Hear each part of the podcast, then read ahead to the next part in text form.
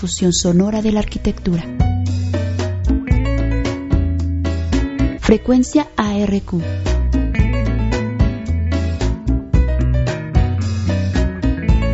Provocando que la arquitectura se oiga en medios alternativos desde Morelia, Michoacán,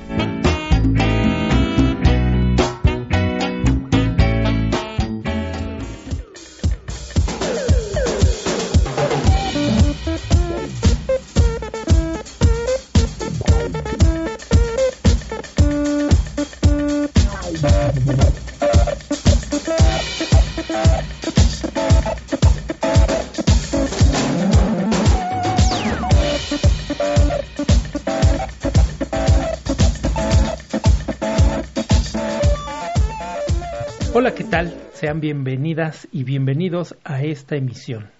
Los saluda Junior Cabrera en controles técnicos y Yarco González al micrófono.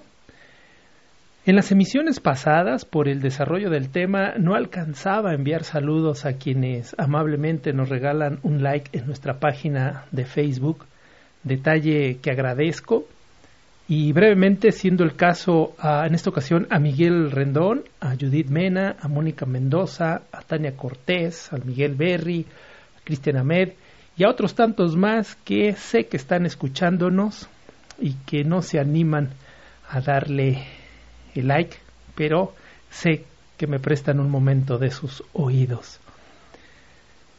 Aparte de esta página en Facebook, recuerden que tenemos la opción de dejar un mensaje de voz vía WhatsApp al número 4431 304330. Me dará gusto escucharles.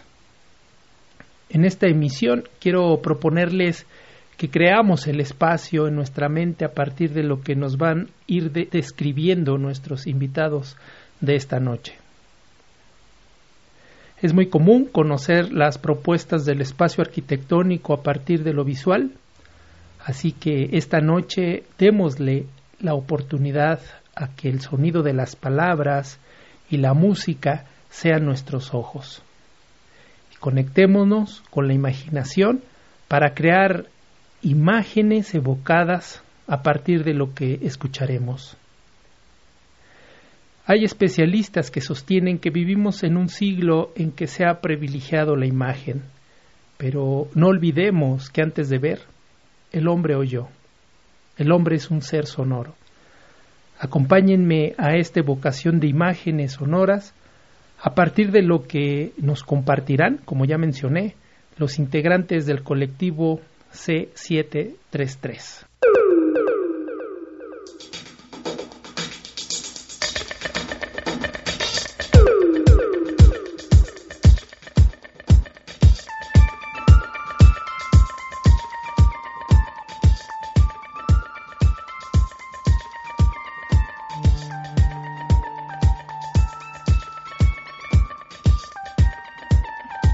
De diseño arquitectónico que desde 2019 desarrolla proyectos públicos donde suman la experiencia de diferentes oficinas en diferentes áreas, como el desarrollo de proyectos públicos y privados de diferentes escalas, en el diseño y la construcción de estructuras ligeras, así como intervenciones efímeras y trabajo comunitario.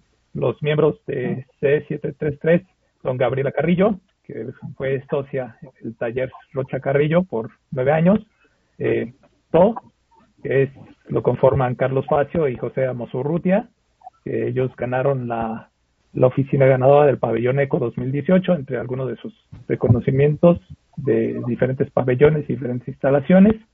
Eric Valdés, que, nos acompaña, eh, fundador de Construcción Arquitectónica Ligera, premio a la excelencia 2013 por la Industrial Fabric Association International y el premio DNA París Design Awards 2020 y es socio fundador del colectivo.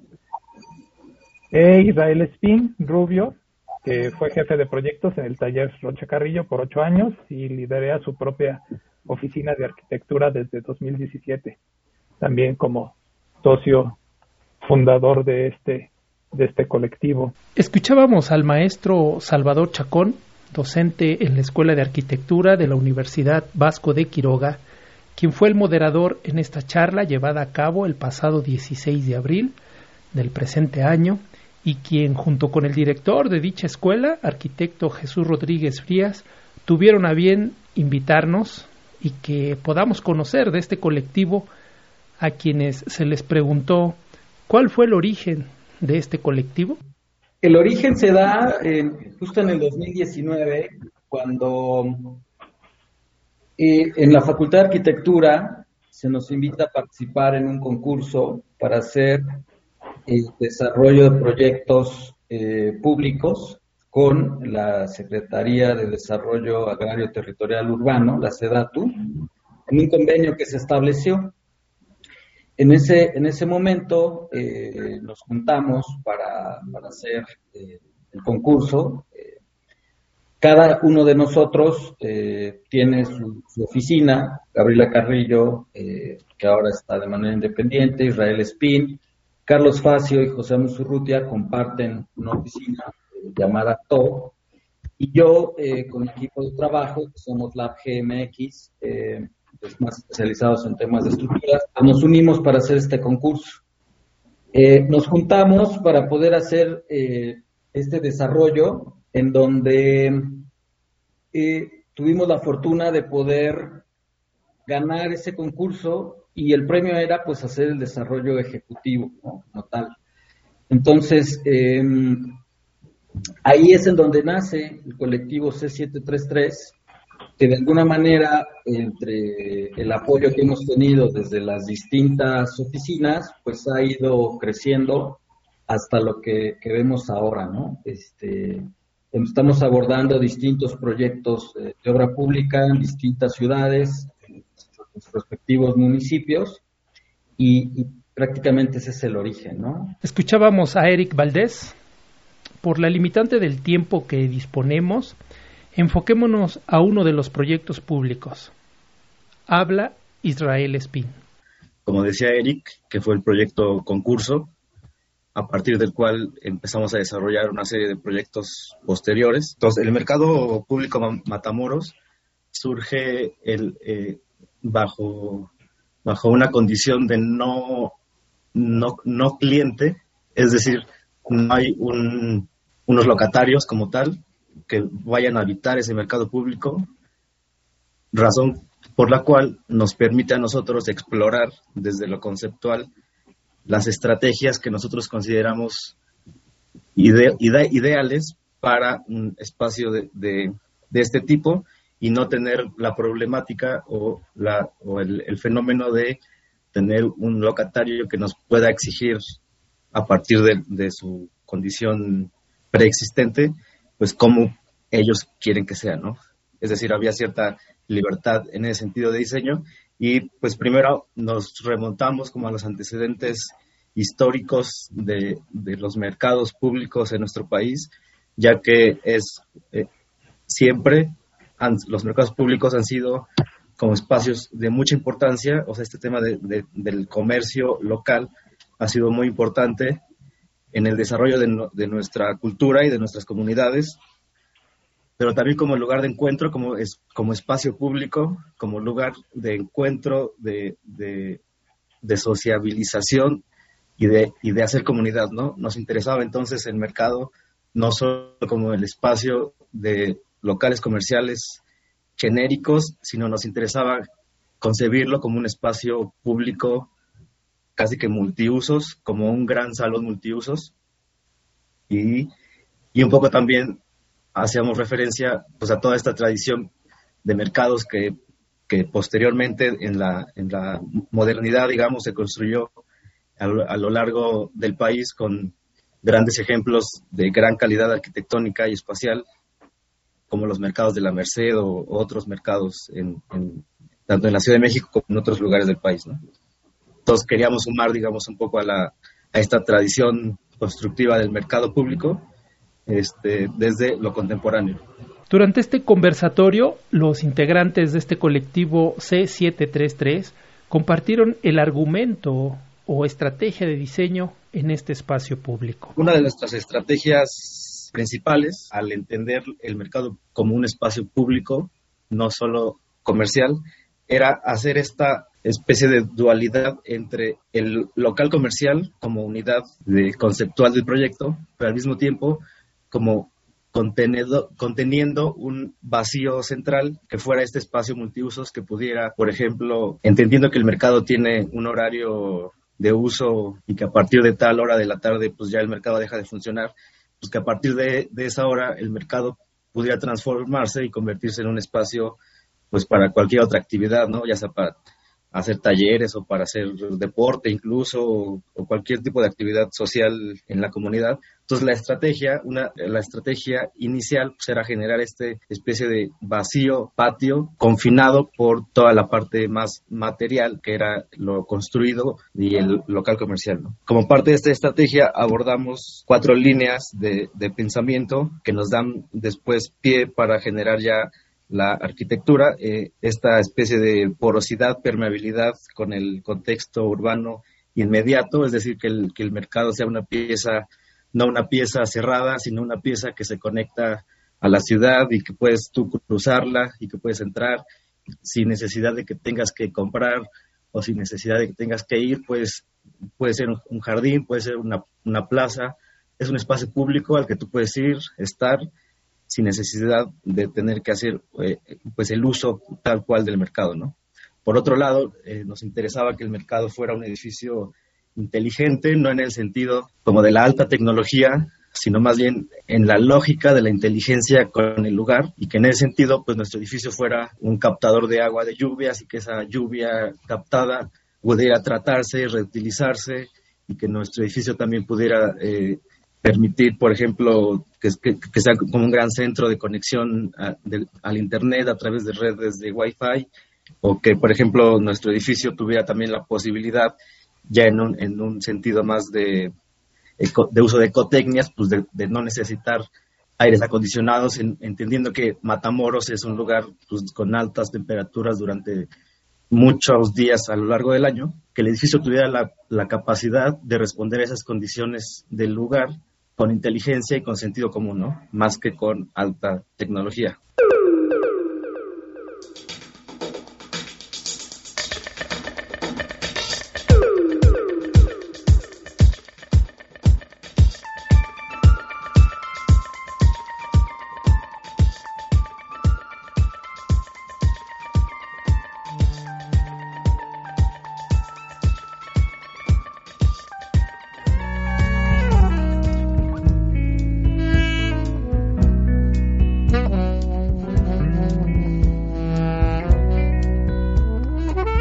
Sonora de la arquitectura. Frecuencia ARQ. El cocodrilo en la calle es la memoria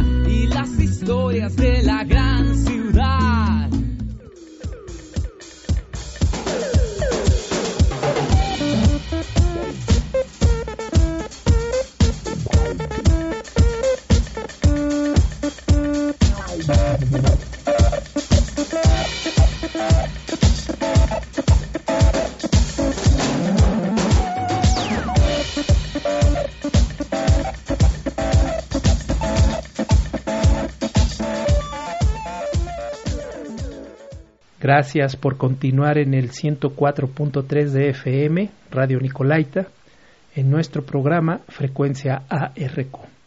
Les recuerdo la invitación a dejarnos su mensaje de voz vía WhatsApp al número 44 31 30 43 30. 44 31 30 43 30, los cuales compartiremos en emisiones futuras. Estamos inmersos en una aventura sonora a partir del conversatorio con los integrantes del colectivo C733, quienes antes del corte abordaban el antecedente del colectivo y las estrategias de diseño de un espacio público, el caso de un mercado.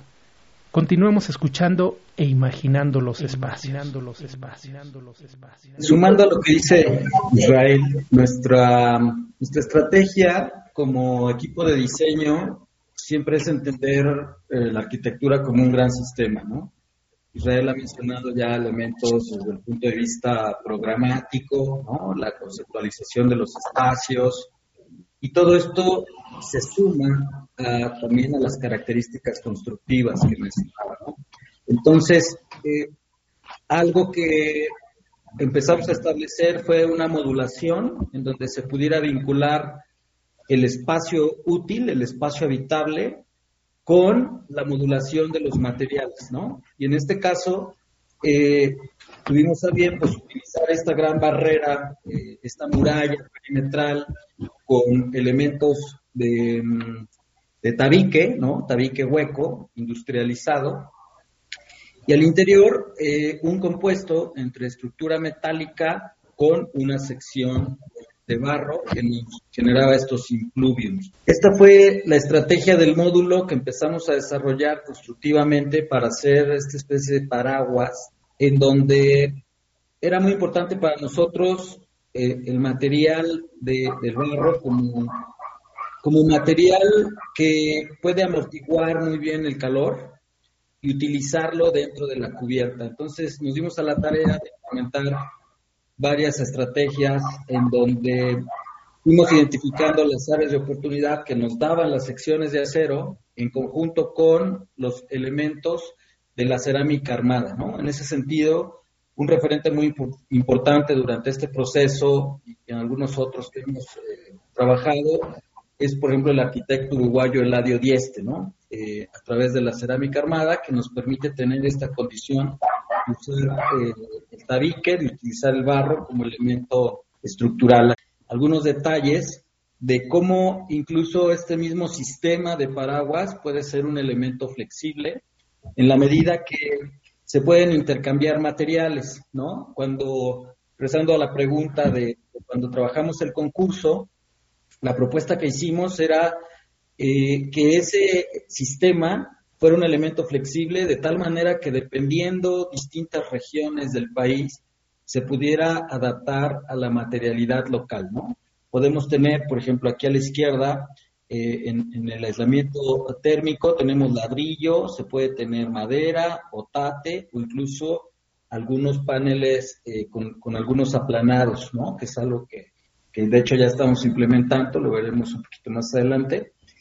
Entonces, esa flexibilidad de cómo se puede aplicar un distinto material a una estructura de soporte modulada y a la vez que pudiera brindar eh, este sistema ágil de prefabricación, eh, conociendo los procesos de la obra, mientras uno va haciendo cimentación, uno puede entrar a prefabricar estos elementos para abatir tiempos y que las obras, que en este caso pues son de carácter público, puedan cumplir en tiempo y forma con lo que se va estableciendo, ¿no? Armando este sándwich, ¿no? En donde vamos generando eh, el ladrillo con una capa que, eh, un material compuesto que lo recibe dentro de estos bastidores que son PTRs, perfiles tubulares cuadrados de acero, aproximadamente 4 a 5 pulgadas, ¿no? fue muy importante definir esa estrategia de cómo ir definiendo estos trapecios.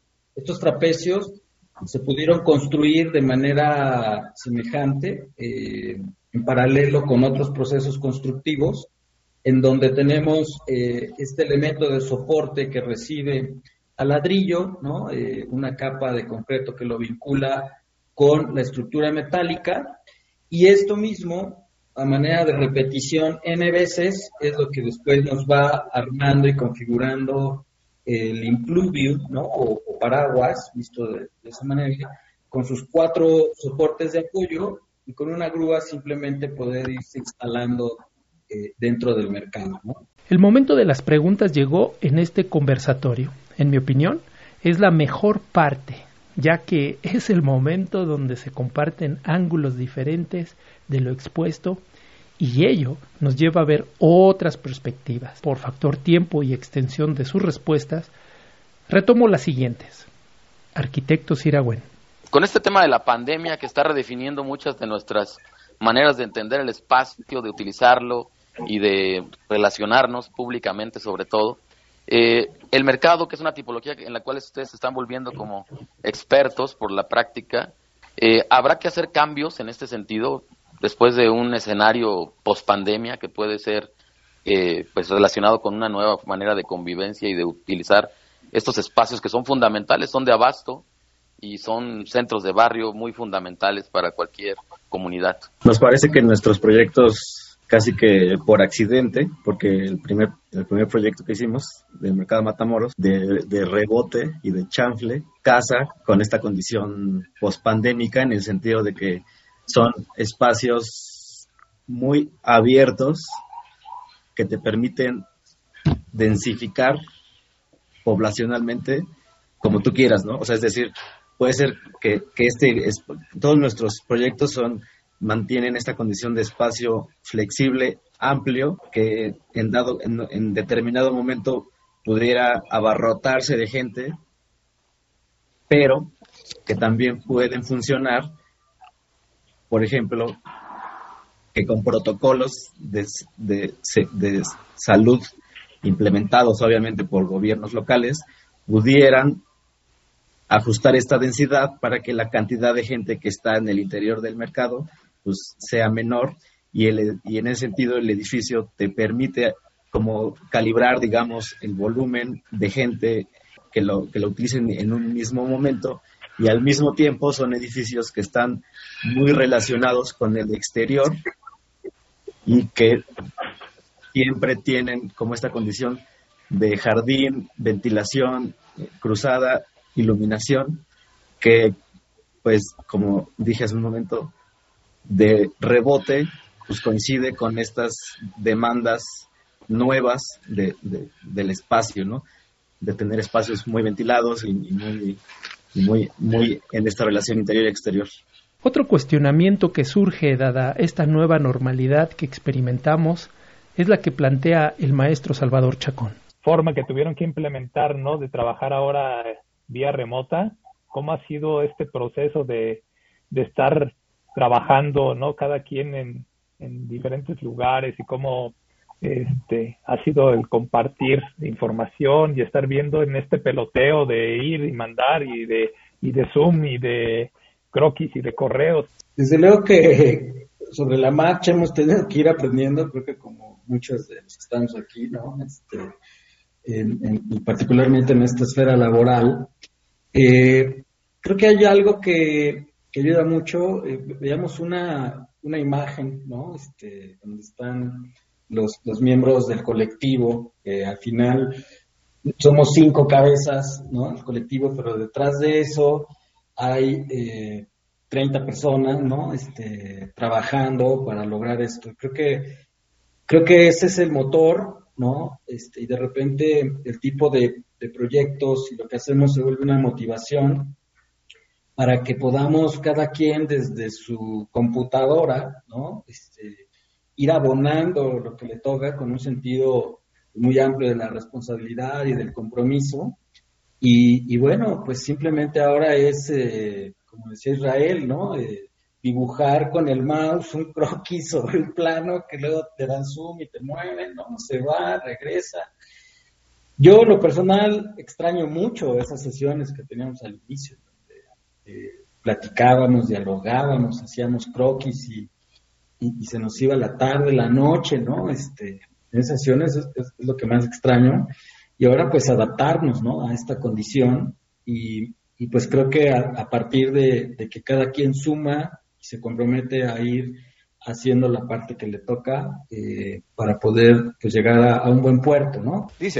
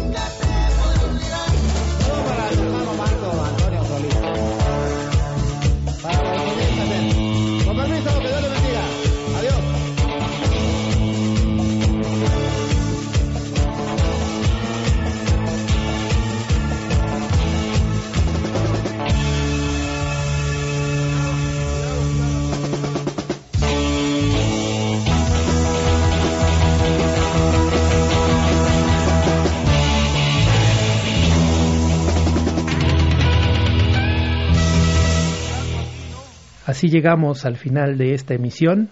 Gracias a Junior Cabrera en controles técnicos, a nuestra directora de radio, Judith Mena Rocha, por permitirme estar a bordo de esta radio universitaria y claro, a la Universidad Vasco de Quiroga por la invitación para poder estar en este conversatorio. Nos escuchamos en la próxima semana aquí en Radio Nicolaita 104.3, estación de la Universidad Michoacana. Soy Yarco Miguel González. Hasta pronto. Hasta pronto. Hasta pronto. Frecuencia ARQ. Difusión sonora de la arquitectura.